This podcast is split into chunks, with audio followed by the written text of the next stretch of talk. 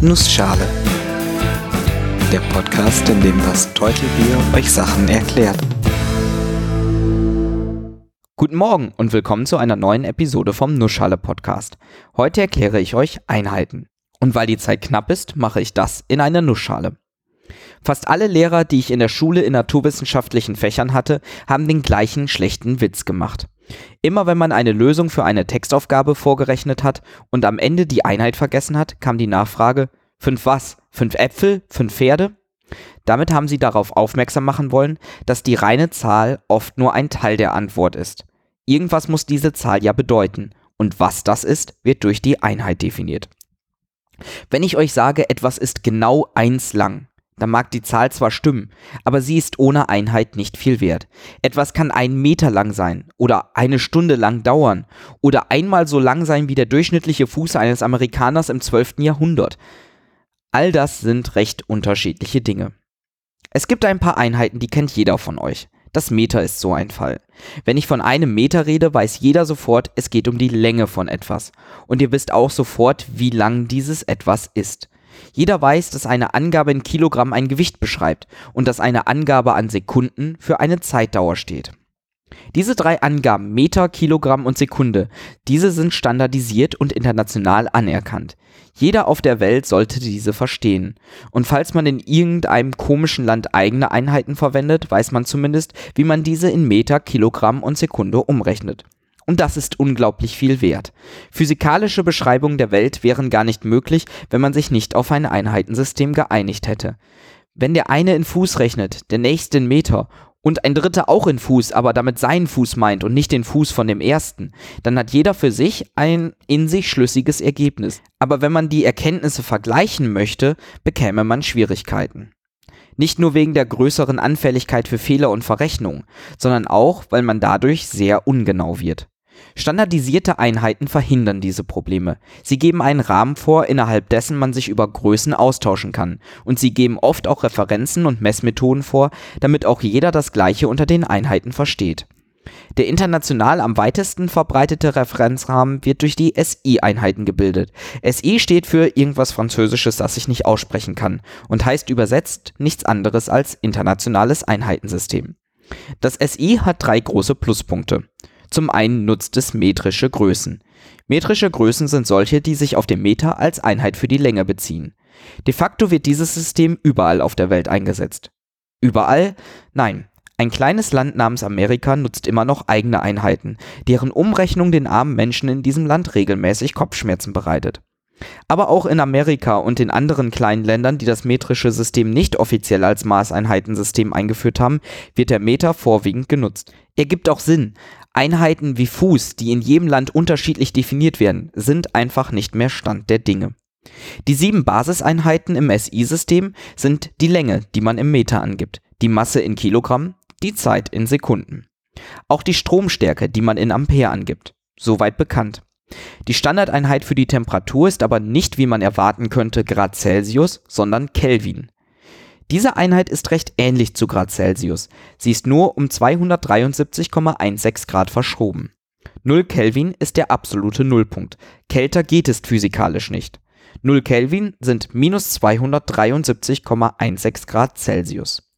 273,16 Kelvin entspricht unseren 0 Grad Celsius also dem Gefrierpunkt von Wasser. Außerdem gibt es noch die Stoffmenge, die in Mol angegeben wird und die Lichtstärke in der Einheit Candela. Das internationale Einheitensystem basiert zudem auf dem Dezimalsystem. Das heißt, Teile oder Vielfache der Einheiten werden immer in Zehnerpotenzen angegeben. Das äußert sich durch Modifikatoren wie Kilo oder Milli. Ein Kilogramm sind 1000 Gramm und Kilo steht immer für den Faktor 1000. Ein Kilometer sind 1000 Meter. Eine Kilosekunde sind 1000 Sekunden. Na, okay, ihr habt mich erwischt. Bei der Sekunde rechnet man doch mit krummen Vielfachen. Zum Beispiel 60 Sekunden bilden eine Minute und 3600 Sekunden eine Stunde. Diese Einheiten, Stunde, Minute, sind allerdings nicht Teil des SI-Einheitensystems. Diese Modifikatoren sind sehr praktisch. Sie erlauben es, auch große oder kleine Mengenangaben handlich darzustellen. Wenn ich sage, dass ich jetzt gerade ein Kilogramm Schokolade esse, könnt ihr euch direkt 10 100 Gramm Tafeln vorstellen und wisst, dass mir später vermutlich übel sein wird. Wenn ich sage, ich esse ein Gramm Schokolade, dann fragt ihr euch vermutlich eher, wo ich ein so kleines Stück Schokolade gefunden habe. Das Präfix Kilo modifiziert die Mengenangabe. Neben Kilo gibt es noch Mega, Giga, Terra und etliche weitere. Ein Megahertz sind eine Million Hertz. Ein Gigawatt sind eine Milliarde Watt. Ein Terabyte sind eine Million Byte. Ja, mehr oder weniger. Bei Bytes rechnet man dann doch oft mit 1024 statt 1000. Aber dafür gab es ja schon eine eigene Folge. In die andere Richtung hätten wir Milli, ein Tausendstel. Mikro, ein Millionstel. Nano, ein Milliardstel und so weiter. Manchmal nutzt man auch Angaben wie Zentimeter, also ein Hundertstel Meter, oder Deziliter, also ein Zehntel Liter. Liter ist auch eine interessante Angabe. Sie gehört nicht zum SI-Einheitensystem. Korrekt lautet die Bezeichnung eigentlich Kubikdezimeter. Dezimeter kennen wir, das sind ein Zehntel Meter oder 10 Zentimeter. Kubik bedeutet, dass wir 10 cm in alle drei Raumrichtungen haben. Also 10 cm hoch, 10 cm breit und 10 cm tief. Also 1 Dezimeter hoch, 1 Dezimeter breit, 1 Dezimeter tief. Und damit 1 Kubikdezimeter im Volumen. Genau 1 Liter. Das gleiche gilt auch für Flächen. Eine Fläche, die 1 Meter breit und 1 Meter lang ist, die ist 1 Quadratmeter groß. Das SI-System ist außerdem kohärent, also in sich schlüssig. Das bedeutet, dass man sich jede Einheit, die man sonst noch so verwendet, ohne zusätzliche Faktoren auskommt. Damit ist, wie schon erwähnt, die Minute kein Teil des SI, da sie 60 Sekunden entspricht. 60 ist ein zusätzlicher Faktor, der willkürlich ins Spiel gebracht wurde. Genau das ist aber im SI nicht gewollt. Andere Einheiten lassen sich ohne zusätzlichen Faktor ableiten. Die Einheit für die Geschwindigkeit im SI ist Meter pro Sekunde, ohne irgendwelchen Schnickschnack. Ihr merkt schon, es gibt ein paar Einheiten, die man häufig benutzt, die aber nicht Teil dieses Systems sind. Glücklicherweise lassen sich alle passend umrechnen. Die Stunde hatte ich schon genannt und eine gebräuchliche Einheit für die Geschwindigkeit ist Kilometer pro Stunde statt Meter pro Sekunde. Oder noch schlimmer, Meilen pro Stunde. Als Wissenschaftler versucht man oft, diese Einheiten zu vermeiden. Sie sind zwar praktischer zu interpretieren, aber die Umrechnung ist dann fehleranfällig und unnötig. Bei den SI-Einheiten lassen sich alle Einheiten ohne Umrechnungsfaktoren angeben und nur aus den sieben Basiseinheiten zusammensetzen. Schon praktisch. Was genau jetzt ein Meter oder ein Kelvin ist, muss, um damit wirklich rechnen zu können, natürlich genauestens festgelegt sein. Um die Definition präzise zu formulieren und dabei komplett unabhängig von äußeren Einflüssen zu sein, wird oft auf unveränderliche Konstanten zurückgegriffen. Der Meter zum Beispiel ist definiert als die Länge der Strecke, die das Licht im Vakuum im 299.792.458. Bruchteil einer Sekunde zurücklegt. 299.792.458 Meter pro Sekunde ist die Lichtgeschwindigkeit, die unveränderlich ist.